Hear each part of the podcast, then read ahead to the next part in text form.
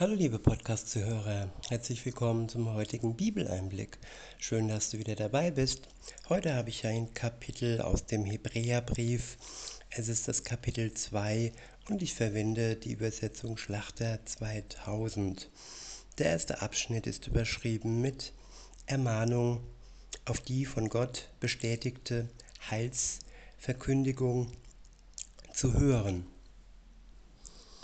Ab Vers 1 heißt es, Darum sollen wir desto mehr auf das achten, was wir gehört haben, damit wir nicht etwa abgleiten. Ich wiederhole, darum sollen wir desto mehr auf das achten, was wir gehört haben, damit wir nicht etwa abgleiten. Ja, ich spreche aus Erfahrung. Es passiert so schnell, dass man abgleitet vom Weg Gottes, dass man abgelenkt wird, dass man verführt wird, dass man ja andere Personen oder Dinge mehr und mehr an die Stelle Gottes stellt und die Zeit mit ihm immer kleiner wird, die man mit Gott verbringt, mit seinem Wort, im Gebet mit ihm. Und insofern ist diese Mahnung sehr wichtig, dass wir eben nicht abgleiten durch all die Verführungen, die uns entgegentreten. In Vers 2 heißt es, denn wenn das durch Engel gesprochene Wort zuverlässig war und jede Übertretung und jeder Ungehorsam den gerechten Lohn empfing, wie sollen wir entfliehen, wenn wir eine so große Errettung missachten. Diese wurde ja zuerst durch den Herrn verkündigt und ist uns dann von denen, die ihn gehört haben, bestätigt worden. Wobei Gott sein Zeugnis dazu gab mit Zeichen und Wundern und mancherlei Kraftwirkungen und Aus Austeilungen des Heiligen Geistes nach seinem Willen. Der nächste Abschnitt ist überschrieben mit die freiwillige Erniedrigung Jesu Christi. In Vers 5 heißt es, denn nicht Engel hat er die zukünftige Welt, von der wir reden, unterstellt, sondern an einer Stelle bezeugt jemand ausdrücklich und spricht, was ist der Mensch, dass du an ihn gedenkst? Oder der Sohn des Menschen, damit ist Jesus gemeint, dass du auf ihn achtest.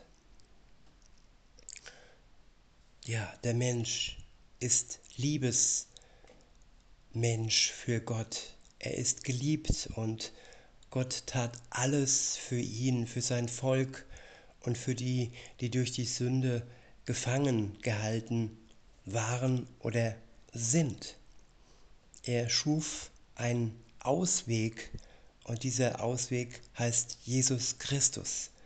Er reicht uns die Hand und möchte uns herausziehen aus dieser Gefangenschaft der Sünde, in der wir stecken.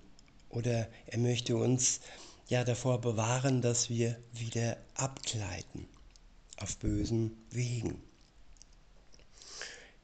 In Vers 7 heißt es,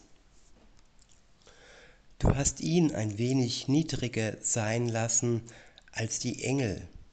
Mit Herrlichkeit und Ehre hast du ihn gekrönt und hast ihn gesetzt über die Werke deiner Hände. Alles hast du seinen Füßen unterworfen indem er ihm aber alles unterworfen hat, hat er nichts übrig gelassen, das ihm nicht unterworfen wäre. Ja, Gott hat uns die Natur, die Tiere und alles in der Schöpfung unterworfen. Er hat es uns ja gegeben, damit wir gut damit umgehen, keine Tiere quälen und ja, die Natur gut behandeln. Aber auch alles ist ihm unterworfen. Er ist das Haupt, er ist der Schöpfer von allem, von der Natur, von den Tieren und von den Menschen. Und er hat sie, ja, herrlich gemacht. Ein kleines bisschen weniger wie die Engel und ja, weniger natürlich auch wie er selbst. Aber trotzdem diese Herrlichkeit, die in den Menschen steckt, es ist ja etwas Besonderes, das wir schätzen dürfen und auch wo wir für dankbar sein dürfen. In Vers 9 heißt es, wir sehen aber Jesus, der ein wenig niedriger gewesen ist als die Engel wegen des Todesleidens mit Herrlichkeit und Ehre gekrönt. Er sollte ja durch Gottes Gnade für alle den Tod schmecken. Ich wiederhole Vers 9. Wir sehen aber Jesus, der ein wenig niedriger gewesen ist als die Engel wegen des Todesleidens mit Herrlichkeit und Ehre gekrönt. Ja, Jesus war sogar ein wenig, eine Zeit lang ein wenig niedriger gewesen als die Engel, weil er das Todesleiden auf sich genommen hat für die Menschheit. Und weil er das alles überstanden hat, weil er gestorben ist am Kreuz für uns und dann aber auch wieder auferstanden ist, wurde er dann gekrönt mit Herrlichkeit und Ehre. Er, so heißt es weiter, sollte ja durch Gottes Gnade für alle den Tod schmecken. Ja, den ewigen Tod für alle. Und weil er den Tod auf sich genommen hat, den, den ewigen Tod, die ewige Verdammnis auf seinen Schultern getragen hat, so können wir ewiges Leben erhalten durch den Glauben an Jesus Christus. Das, was er geschmeckt hat, das müssen wir so nicht mehr schmecken. In Vers 10 heißt es, denn es war dem angemessen, um dessen Willen alles ist und durch den alles ist, da er viele Söhne zur Herrlichkeit führte, den Urheber, Urheber ihres Heils durch Leiden zu vollenden. Denn sowohl der, welcher heilig,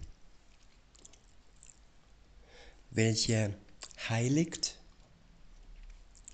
als auch die, welche geheiligt werden, sind alle von einem. Ich wiederhole, denn sowohl der, welcher heiligt, also Jesus, als auch die, welche geheiligt werden, die, die an ihn glauben, sind alle von einem, von Gott dem Vater. Weiter heißt es, aus diesem Grund schämt er sich auch nicht, sie Brüder zu nennen, sondern spricht, ich will meinen Brüdern deinen Namen verkündigen. Inmitten der Gemeinde will ich dir Lob singen. Und wiederum, ich will mein Vertrauen auf ihn setzen. Und wiederum, siehe, ich und die Kinder, die mir Gott gegeben hat. Da nun die Kinder an Fleisch und Blut Anteil haben, ist er gleichermaßen dessen teilhaftig geworden, damit er durch den Tod den außer Wirksamkeit setzt, der die Macht des Todes hatte, nämlich den Teufel.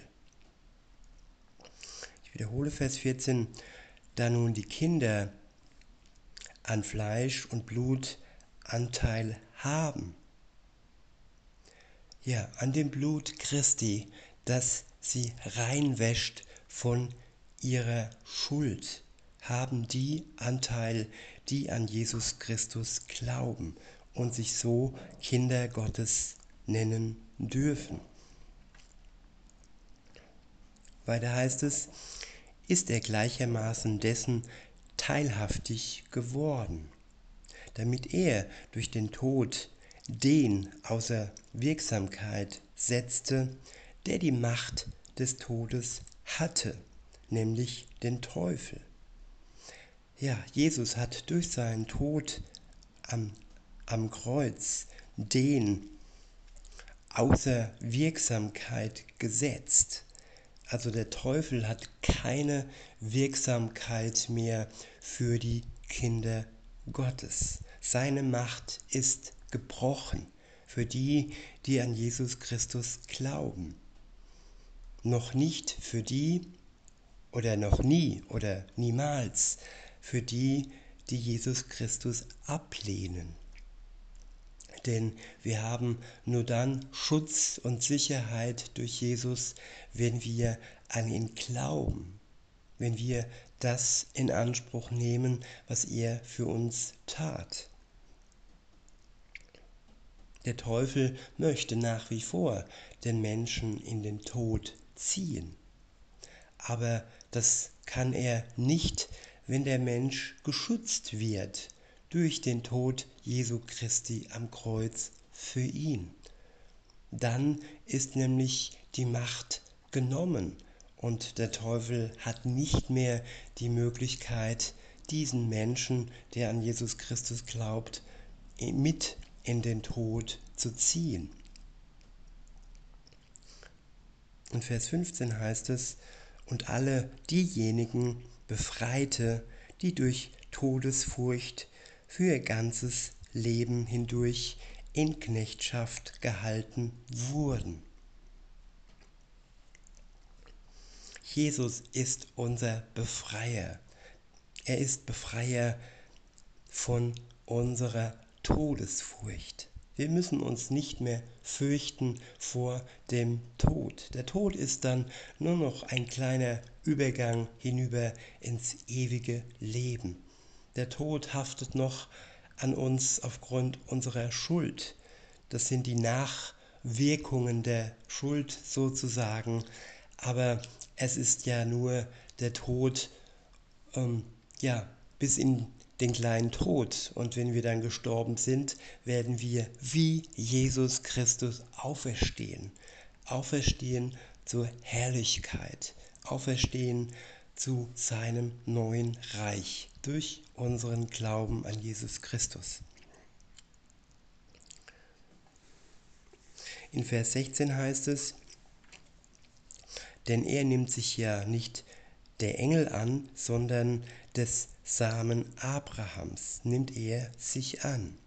Daher musste er in jeder Hinsicht den Brüdern ähnlich werden, damit er ein barmherziger und treuer Hohepriester würde in dem, was Gott betrifft, um die Sünde des Volkes zu sühnen.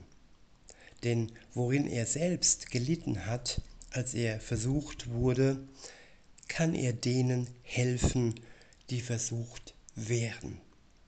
Ja, Jesus wurde versucht in der Wüste. Der Teufel hat versucht, ihn abzubringen von diesem Weg, den er beschritten hat, den Auftrag seines Vaters zu erfüllen.